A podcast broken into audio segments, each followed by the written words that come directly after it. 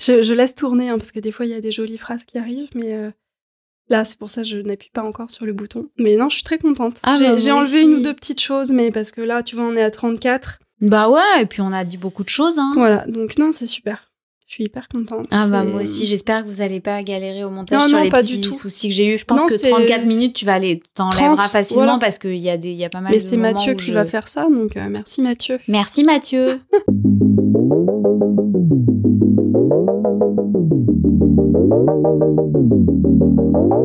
Vous écoutez Révolution alimentaire, le podcast qui explore chaque mois le meilleur de l'alimentation. Je suis Louise Brouez, agronome et écrivaine. J'anime ce podcast avec l'aide de Mathieu Briard et sur invitation de Darwin Nutrition.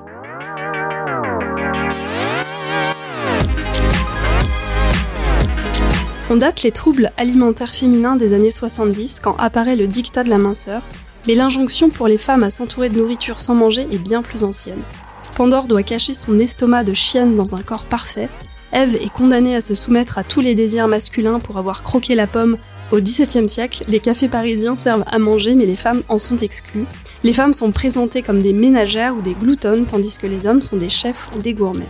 Qu'est-ce qui se cache derrière ce grand banquet inégalitaire? Et sommes-nous nombreuses à traverser ce qu'on appelle aujourd'hui laconiquement les TCA, troubles du comportement alimentaire Pour quelles raisons Et comment en sortir c'est le sujet du récit enquête passionnant, intense et sincère de Lorraine Malka, une écrivaine qui semble ressentir les mêmes choses que nous. Un essai intitulé Mangeuse, publié en octobre 2023 aux éditions Les Pérégrines. Lorraine Malka est journaliste et podcasteuse, donc j'ai un peu la pression. Elle chronique en particulier pour Cosette et pour Les Épicurieux. Elle a écrit et co-réalisé un documentaire La France au fourneau et participé à quatre recueils féministes dont Ceci est mon corps et survivre au sexisme ordinaire. Bonjour Lorraine. Bonjour Louise. C'est une grande joie de t'accueillir dans ce podcast. J'ai beaucoup beaucoup aimé ton livre. Tu cites un nombre incalculable d'autrices merveilleuses dans ce texte. Euh, je vais en citer quelques-unes, mais il y en a beaucoup d'autres. Colette, Virginia Woolf, Ursula Le Guin. Je sais pas si on dit Le Guin ou une autre façon Ou de le prononcer. Gwyn, je sais pas non plus. Euh, Simone Veil, Geneviève Brissac, Margaret Atwood, Simone de Beauvoir, Hélène Sixou. On a l'impression d'être entre amis. C'est un grand collier qu'on peut mettre euh, pour se rassurer. Alors, première question, grande question, est-ce que c'est la même langue qui nous sert à mieux parler, inventer le récit manquant, sortir du script dominant et, d'un autre côté, à mieux manger? C'est une très très belle question, je trouve. Merci pour cette très très belle entrée en matière et pour cette très belle question. euh. En fait, quand tu cites toutes ces autrices que je cite, j'ai l'impression que tu, à la fois tu spoiles un peu mon livre et en même temps tu, retraverses euh, tout ce qui a le plus compté pour moi euh, dans, cette écriture. C'est vraiment en, en rencontrant et en plongeant euh, dans, dans ces textes, dans ces œuvres d'écrivaine, que j'ai trouvé euh, toute la matière, en fait, tous les ingrédients pour, euh, pour concocter euh, ce livre. Donc ça me touche énormément que tu dises ça. Et puis je trouve ça très beau, l'idée du collier aussi. J'imagine un collier de bonbons ou un collier de fruits. Enfin, c'est vraiment, euh, c'est une question qui me touche beaucoup.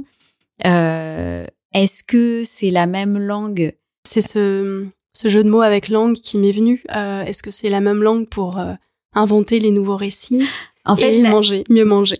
Là où je dis que tu que tu spoiles un peu, mais c'est drôle, euh, c'est que en, en conclusion de ce livre, je m'appuie sur un texte qui m'a euh, vraiment procuré une joie immense de Ursula Le Guin ou Le Guin, je crois qu'on dit les deux, euh, qui s'appelle La théorie de la fiction panier et qui est un texte dans lequel elle dit que elle a elle a commencé à se sentir euh, humaine et à sentir que euh, qu'elle avait le droit de se revendiquer, de revendiquer son appartenance, son appartenance à l'humanité, à partir du moment où elle s'était rendue compte que euh, les, le récit selon lequel l'humanité serait fondée sur les premiers chasseurs qui auraient tué le mammouth, finalement, ça n'était qu'un récit et ça n'était qu'une version de l'histoire. C'est une narration. Elle dit même en, euh, en, en tuant les premiers mammouths, les chasseurs n'ont pas ramené la civilisation avec eux, euh, c'est-à-dire la, la viande comme symbole de la civilisation.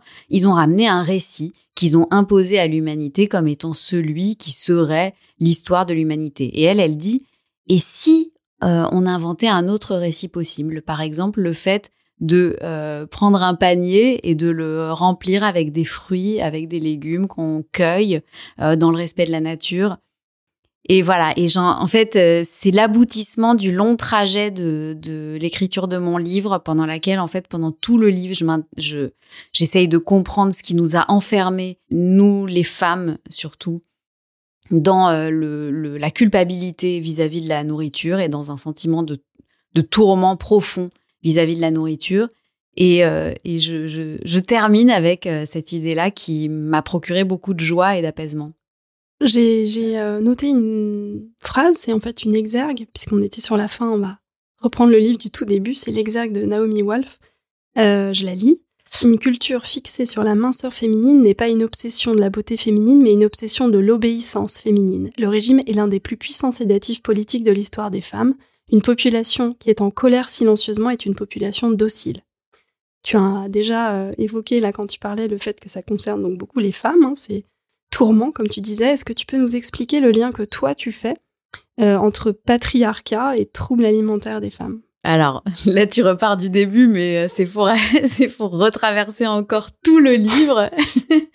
en fait, bon, déjà cette phrase de Naomi Wolf, je la trouve puissante extrêmement puissante et c'est comme en fait, c'est comme toujours les, les, les, phrases. Là, c'est une, essayiste, mais euh, elle a la puissance d'une phrase de littérature, quoi. C'est-à-dire qu'on on sent bien quand on est concerné euh, qu'elle résonne en nous, et si on se met à la décrypter, on sera pas forcément capable d'expliquer chaque euh, chaque mot, chaque idée qui la constitue, mais on sent qu'elle elle frappe fort le ventre en fait. Enfin, il y a quelque chose là qui euh, moi résonne en moi de façon puissante et notamment le fait qu'elle parle de colère silencieuse.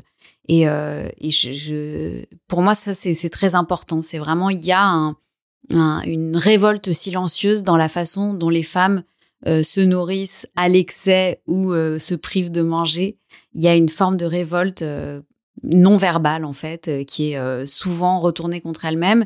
Et euh, ce que j'essaye de montrer dans mon livre, c'est comment cette, cette révolte est légitime puisque elle provient d'une très longue construction de la culpabilité des femmes vis-à-vis de la nourriture dont je retrace chaque étape dans mon livre mais en fait ça part de l'antiquité et ça vient jusqu'à vraiment jusqu'à nos jours jusqu'à l'époque l'actualité la plus brûlante où les femmes qui mangent euh, les femmes dans leur rapport à la nourriture sont soit objets de fantasmes, soit objets de, de crainte et de frayeur.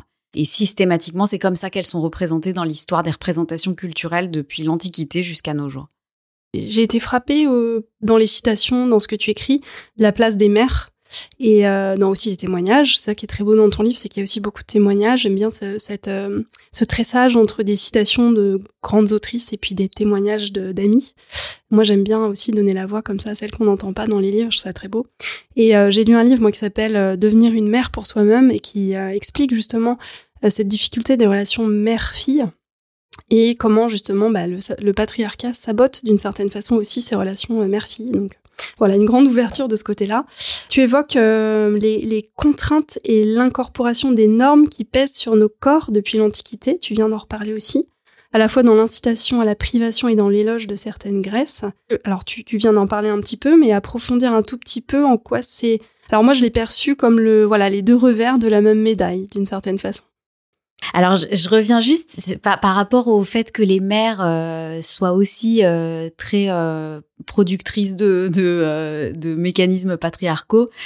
je sais pas si, je, je, suis pas sûre qu'en tout cas, moi, je formulerais pas la chose en disant que le patriarcat sabote aussi le rapport mère-fille. C'est que j'ai l'impression qu'en fait, on, est, on, on, a toutes grandi là-dedans, on a tous et toutes grandi dans ce, ce système extrêmement misogyne et quasiment les femmes sont euh, parmi les meilleures gardiennes euh, de ce système-là, puisqu'effectivement elles sont les mères qui éduquent leurs filles à leur image et, euh, et, on se transmet ça entre nous. Et ce qui est en train de se passer aujourd'hui et qui est merveilleux et qui est enfin, je trouve qu'on a une chance folle de vivre à cette époque, c'est que on, est en train de déconstruire ça et, euh, et on, se pose même la question tout le temps de savoir comment on déconstruit ça avec nos filles et avec nos fils et euh, avec nos la personne qui partage notre vie, euh, homme ou femme, y compris entre femmes. Enfin, on se rend bien compte en fait que ce système misogyne là, il ne, il ne se reflète pas que dans les relations entre hommes et femmes et que dans les oppressions d'hommes à femmes. On se rend bien compte que il imprègne absolument toutes les relations et euh, tous les rapports euh, entre les gens. Donc, euh, je trouve ça assez fascinant de s'en rendre compte et de. Enfin, moi, je, n'accuse pas les hommes dans mon livre. j'accuse un système qui s'est construit par une série de, de voilà, de d'organisations discrètes et et très très prégnantes en fait. Sur ta question euh, à propos de la minceur. C'était l'incitation à. Ouais. Enfin, tu, tu tisses ces deux fils-là. Il y a à la fois l'incitation à la, à la privation et l'éloge de certaines graisses. Mm, mm et comment ça sculpte un corps de femme qu'il est peut-être impossible d'avoir en fait, exactement. qui est complètement fantasmé. C'est exactement ça. En fait, pendant toute l'écriture de mon livre, j'affrontais un, un, préjugé récurrent. Euh, à chaque fois que je racontais euh, aux personnes, euh, j'en ai beaucoup parlé autour de moi puisque j'ai recueilli beaucoup de témoignages de jeunes filles de, et de femmes de différents âges et milieux sociaux sur leur rapport à la nourriture. Et, et donc, je parlais beaucoup autour de moi de ce livre et systématiquement, la première euh, réflexion que je recevais, déjà, c'était forcément lié au rapport à la minceur, au dictat de la minceur, alors que mon livre évoque d'autres aspects. Enfin, dans le rapport à la nourriture, il y a aussi euh, les mœurs, il y a aussi le péché de gourmandise euh, dans le dans le monde judéo-chrétien. Enfin, il y a beaucoup de choses en fait dans le rapport à la nourriture qui n'impliquent pas forcément la forme corporelle, mais c'est tout de suite à ça que les gens pensaient. Et immédiatement, les gens qui ont, je dis les gens parce que c'est voilà, c'est les personnes qu'on croise vraiment tous les jours qui ont tendance euh, parfois à avoir un petit esprit de contradiction euh, pour dire euh, finalement pourquoi t'écris ce livre, il sert il servira à rien, me disait le la minceur, c'est le dictat de la minceur est très localisé géographiquement et dans le temps, c'est quelque chose de très récent. il fut un temps où on, on ne se préoccupait pas tant que cela d'être mince. Et en fait, donc j'ai voulu euh, déconstruire cette idée-là parce que j'étais persuadée que, que c'était faux et je j'ai eu j'ai eu gain de cause. Euh, la minceur, euh, en fait, euh, est une norme qui s'impose aux hommes comme aux femmes depuis l'Antiquité jusqu'à nos jours. C'est une norme extrêmement ancienne et très très euh, pesante, si j'ose dire. Et, et par contre, il y a une deuxième norme qui s'adresse spécifiquement aux femmes, c'est d'être mince et grosse à la fois. Mince dans l'ensemble du corps, dans l'ensemble de la silhouette, à la taille, aux bras, euh, euh, aux jambes, et d'être corpulente, d'être grosse, d'avoir des rondeurs molles. Voluptueuses. Voluptueuses, exactement. On, les connaît par cœur, ces termes. Ils sont, on, enfin, on nous les a dit, même je pense que nos mères nous ont dit quand on était petites, ah, c'est bien d'être un peu voluptueuse. C'est joli d'être un peu ronde à certains endroits, à certains endroits bien précis, à savoir les fesses, les hanches et les seins qui symbolise euh, le, la, en fait la disponibilité sexuelle et procréative euh, des femmes. Et donc c'est une façon pour les femmes, on, on attend des femmes qu'elles signalent par leur euh, rondeur corporelle leur disponibilité, leur passivité, leur domesticabilité. C'est vraiment euh, une façon par la silhouette d'exprimer tout ça. Et on attend des femmes qu'elles expriment ça. Et en fait, comme tu le disais, c'est intenable. Euh, j'ai essayé d'étudier à quoi ça donnait lieu dans l'histoire comme régime alimentaire. Évidemment que ça implique des régimes alimentaires torturants de l'Antiquité à aujourd'hui. Vraiment, enfin, il suffit de passer devant n'importe quelle pharmacie pour s'en rendre compte. Les produits qui sont mis en avant sont ceux-là. Euh, maigrissez de partout, sauf des, sauf des fesses et des seins. Donc c'est intenable. Et pour en revenir à un petit peu la première question, tu as toute une partie très belle justement sur euh, l'écriture. Euh, où tu parles de bah, des femmes qui écrivent sur la nourriture. Peut-être que c'est une forme de réappropriation déjà. Est-ce que les femmes se contentent euh, dans un premier temps, en tout cas, que d'écrire et de commenter? Pour paraphraser Woolf, euh, à rêver de repas imaginaires. Tu parles aussi d'une gastronomie proto-féministe quand tu évoques toute une partie avec des nonnes audacieuses. Euh, en un mot, c'est quoi pour toi une écriture féministe de la cuisine? Alors en fait, euh, ça a été tout un trajet que j'ai essayé de faire aussi dans l'écriture de ce livre, c'est essayer de, de voir qui étaient les femmes qui qui écrivait euh, sur la nourriture parce que euh, il y a cette idée selon laquelle les gastronomes seraient forcément des hommes et, euh, et les gourmets, le mot gourmet par exemple n'existe pas aujourd'hui. Je dis aujourd'hui parce qu'il a existé dans le passé, mais aujourd'hui il n'existe plus au féminin. On dit pas gourmette. Sauf pour un bracelet. voilà, sauf pour un bracelet, c'est ça. De même qu'on dit on dit cuisinière pour un objet ménager.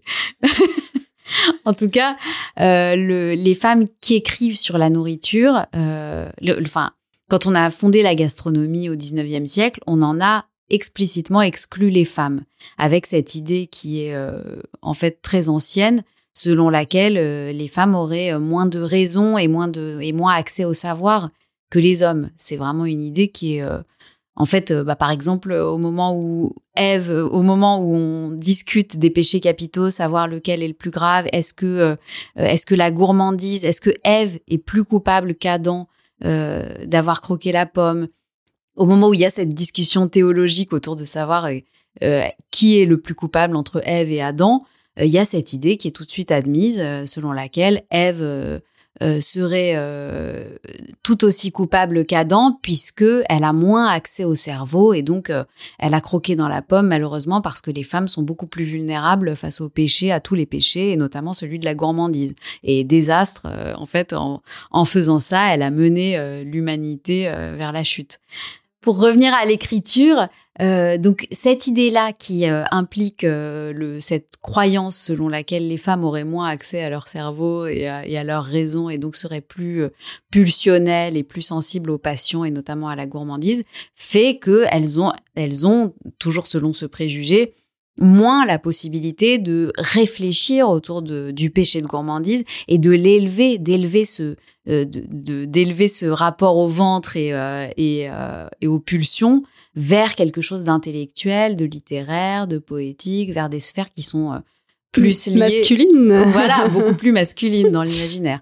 Et, euh, et en fait, j'ai cherché à retrouver des traces de gourmettes. Est-ce qu'elles ont existé? Qu'est-ce qu'elles ont écrit? Est-ce qu'elles avaient une écriture particulière?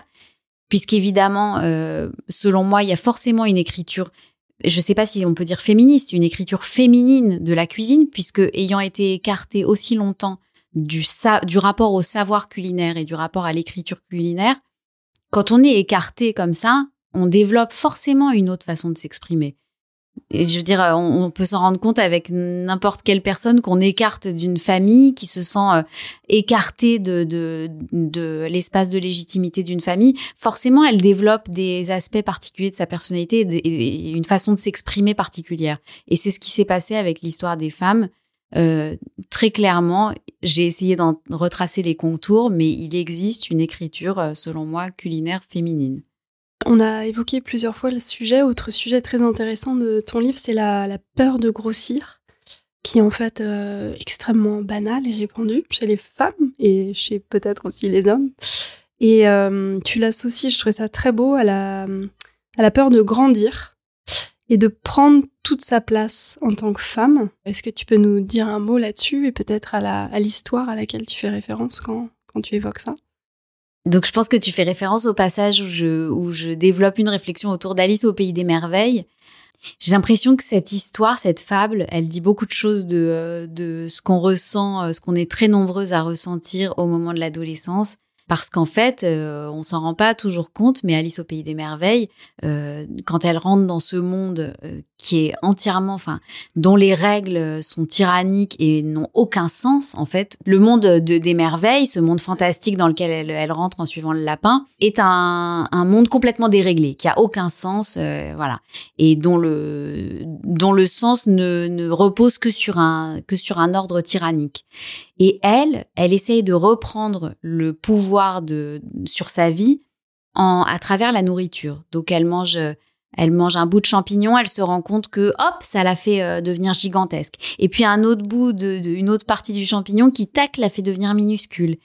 Et elle se rend compte, au début, c'est, elle trouve ça grisant, et euh, je pense que c'est ce qu'on ressent quand on commence nos premiers régimes alimentaires, parce qu'on se rend bien compte que le fait de maigrir ou de grossir dans la société dans laquelle on est, c'est un signalement de notre, ça, ça exprime quelque chose de notre rapport au monde et de notre rapport à la hiérarchie en fait, puisque notre société est tellement hiérarchisée autour de, de l'apparence corporelle qu'on se rend bien compte qu'on peut avoir d'un coup à l'adolescence un pouvoir là-dessus en mangeant plus ou moins. Et je pense qu'Alice au pays des merveilles, c'est ça qu'elle essaye de faire. Sauf qu'à un moment, elle perd pied. Elle, euh, elle, tout, tout, euh, ça part dans tous les sens. Elle est absolument incapable finalement de maîtriser. Elle se rend bien compte que euh, finalement ça marche plus en fait. elle mange le même bout de champignon et puis ça la fait devenir toute petite alors qu'elle avait l'impression que ça allait être l'inverse. Donc tout ce qu'elle avait cru pouvoir établir comme rapport avec les autres dans, dans ces rapports de pouvoir qui sont complètement déréglés dans ce monde d'Alice au pays des merveilles, bah, elle se rend compte qu'elle a plus de prise dessus. Et c'est terrible, en fait. Elle rentre dans un cercle infernal. Et j'ai l'impression que c'est exactement ce qui nous arrive quand on fait nos premiers régimes euh, et qu'on est une jeune femme. C'est-à-dire qu'on se rend bien compte que on essaye de reprendre du pouvoir sur quelque chose qui n'a pas de sens. Et en faisant ça, évidemment qu'on perd pied très rapidement et que euh, on se retrouve euh, piégé, en fait, pris à, prise à notre propre piège. De la difficulté de trouver sa forme et trouver sa place. C'est ça. En tant que femme, encore plus. Tu fais tout à fait le lien aussi dans ton livre, euh, après ce passage, euh, avec aussi la, la grossophobie de notre société. Euh, donc je, renvoie nos auditeurs hein, à ton livre hein, pour tout, si vous voulez approfondir toutes ces notions. Et il y a aussi une notion que j'aime beaucoup, qui est celle du déni. Donc tu, tu inventes un mot qui s'appelle les dénivores. Moi j'aime énormément cette émotion. Hein. C'est aussi, on en parle beaucoup en écologie. C'est la première émotion aussi quand on est dans les étapes du deuil. Et puis, je pense que c'est en fait euh, peut-être euh, l'émotion la plus répandue sur Terre. donc, est-ce que tu peux nous dire un petit mot sur les dénivores?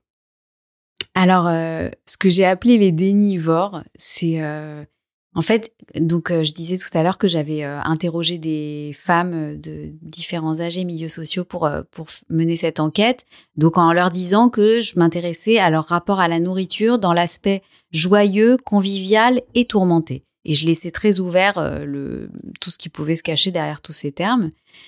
Et j'étais contactée quand même par beaucoup de femmes qui avaient envie de parler, mais qui commençaient systématiquement par me dire Moi, j'ai pas grand chose à raconter. Je vous appelle parce que euh, on m'a dit que c'était amusant d'en parler avec vous et puis bon bah pourquoi pas et puis vous avez l'air sympa mais euh, je n'ai pas grand chose à dire sur mon rapport à la nourriture moi vous savez je me prive de rien j'ai pas de problème voilà et donc il y avait une forme de déni parce que systématiquement, alors que je n'attendais rien de spécial et que je demandais simplement à ce qu'on me raconte des anecdotes d'enfance, de euh, voilà, de mémoire culturelle, de, de plein de choses liées à la nourriture, systématiquement, au bout de un quart d'heure, 30 minutes, les personnes qui se confiaient à moi commençaient à me raconter quelque chose de l'ordre du tourment, voire de l'inquiétude, voire de euh, quelque chose de beaucoup plus grave que ça, à savoir euh, des, frôler les troubles des conduites alimentaires, se, se priver de façon excessive, se torturer le corps euh, en voilà en, en, essayant de chercher des nouvelles façons de, de manger ou de ne pas manger ou de compenser ou de ou de sauter des repas pour compenser le repas d'après etc enfin et ça, euh, ça touche, moi j'ai l'impression que ça touche euh, la très très grande majorité des femmes, mais sauf que je pense que ce sujet est un tel tabou que euh, elle ne se l'avoue et on ne se l'avoue même pas à nous-mêmes. On commence par nier en disant moi j'ai pas de problème ou j'en ai jamais eu ou j'en ai plus.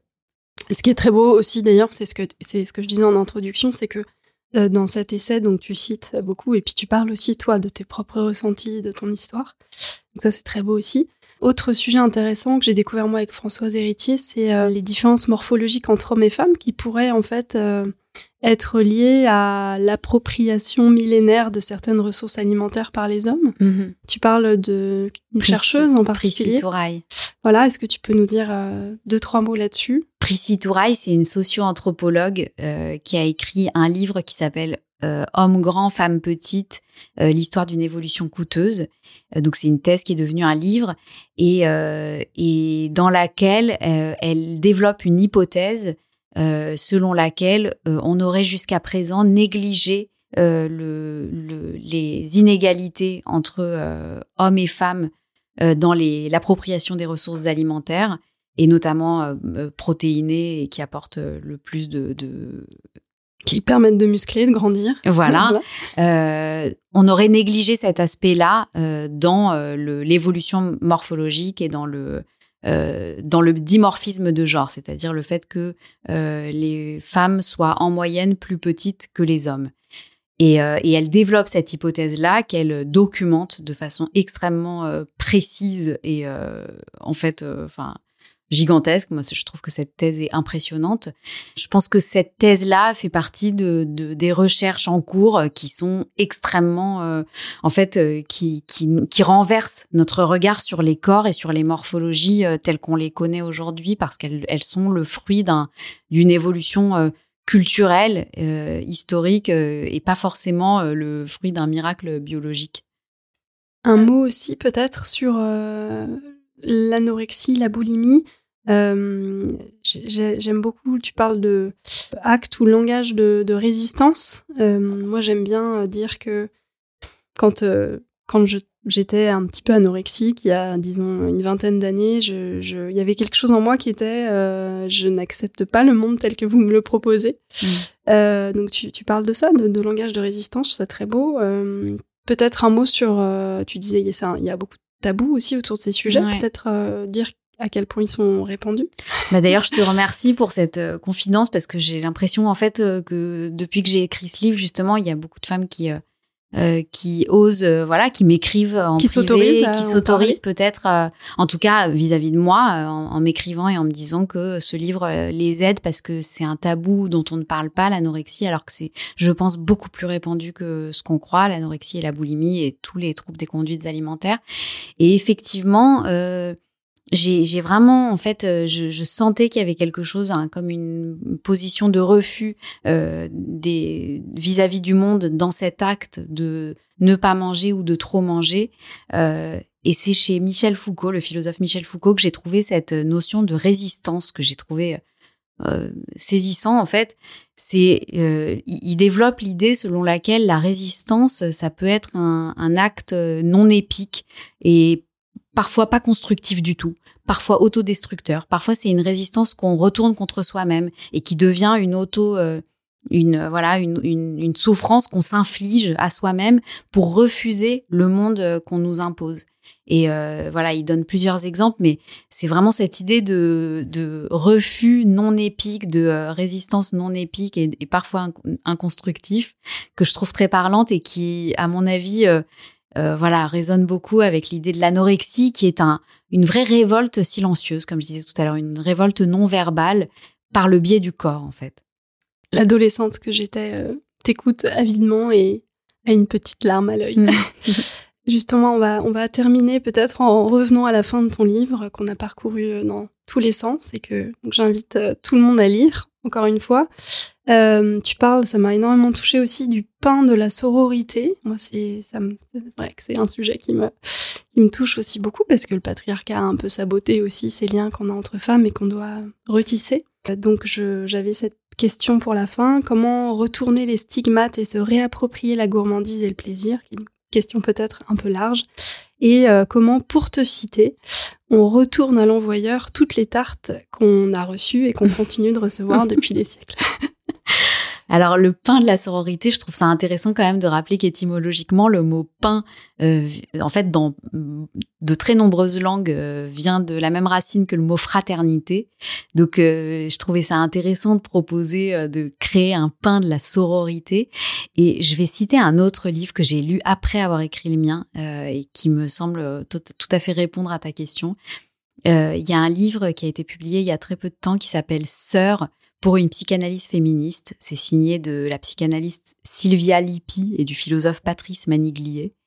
Et euh, ils définissent la sororité comme étant euh, le partage du traumatisme.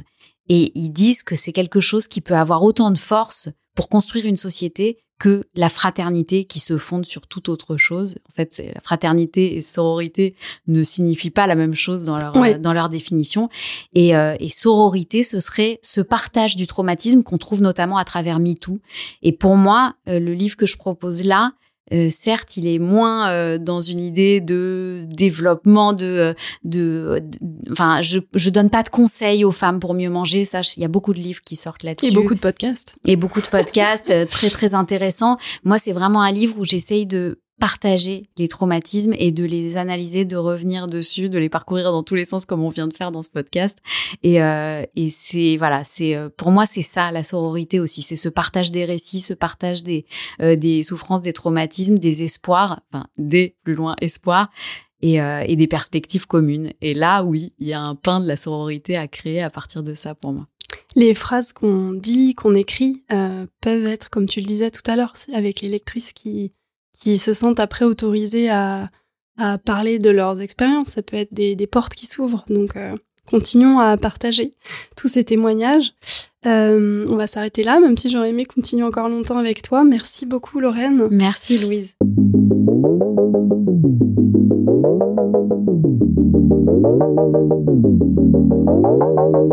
Merci d'avoir écouté cet épisode du podcast Révolution alimentaire. Merci à Lorraine d'être venue tirer la langue avec nous et nous aider à remplir nos paniers de nourriture et de récits qui puissent nous plaire.